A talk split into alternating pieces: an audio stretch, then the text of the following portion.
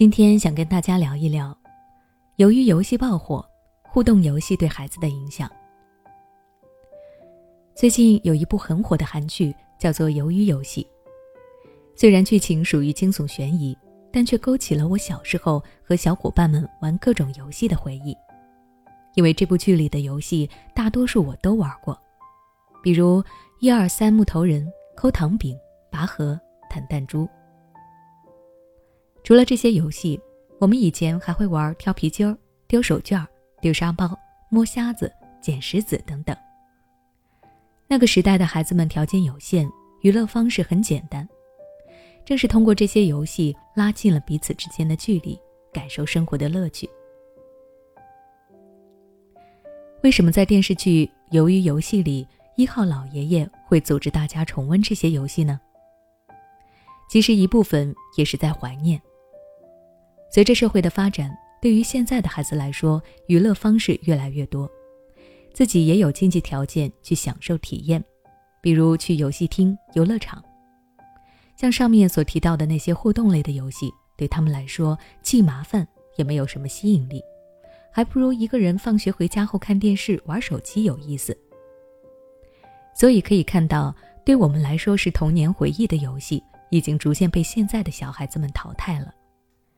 其实我很希望孩子们能够多进行类似的互动游戏。要知道，游戏不仅是玩那么简单，在互动的过程中，孩子们还能掌握不同的能力，对他的将来产生重要影响。为什么这么说呢？下面我就分别讲一讲。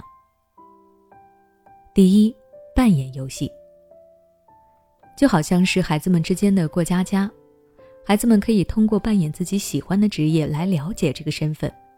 除此之外，还能够提高孩子们的想象力和沟通能力。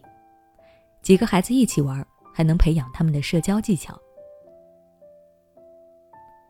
第二，淘汰游戏，就像一二三木头人。老鹰抓小鸡，或者是拔河这种需要淘汰的游戏，能够帮助孩子们树立正确的输赢观，借此学会怎么遵守游戏规则，以及怎么帮助团队赢，如何调整输赢的心态，都将成为孩子们的人生哲学。第三，体力游戏，类似跳皮筋、踢皮球这些需要体力的游戏。能够帮助孩子们锻炼身体，培养强健的体魄。第四，其他互动类游戏。另外，孩子们也会有类似抠糖饼的游戏，或者几个小朋友们一起画画、拼图、搭积木等等。孩子们在进行这类游戏的过程中，可以提升他们自身的天赋，还能够借这些方式来表达自己的想法和情绪。分享这些呢，主要还是希望家长们能给孩子们游戏的时间，不要一味的要求孩子们学习，而忽略了他们玩的需求。游戏能给孩子带来的远不止你想的那么简单。但是我们不必强求孩子必须玩某类游戏，你可以给孩子提供更多互动游戏的机会，就比如假期可以带孩子去一些小朋友多的地方一起玩耍。平时也可以陪陪孩子，在小区附近找一些简单的游戏来玩。那我们今天的分享到这里就结束了。如果你有什么好玩的游戏，也欢迎在下方评论留言。家长还能陪孩子玩哪些游戏呢？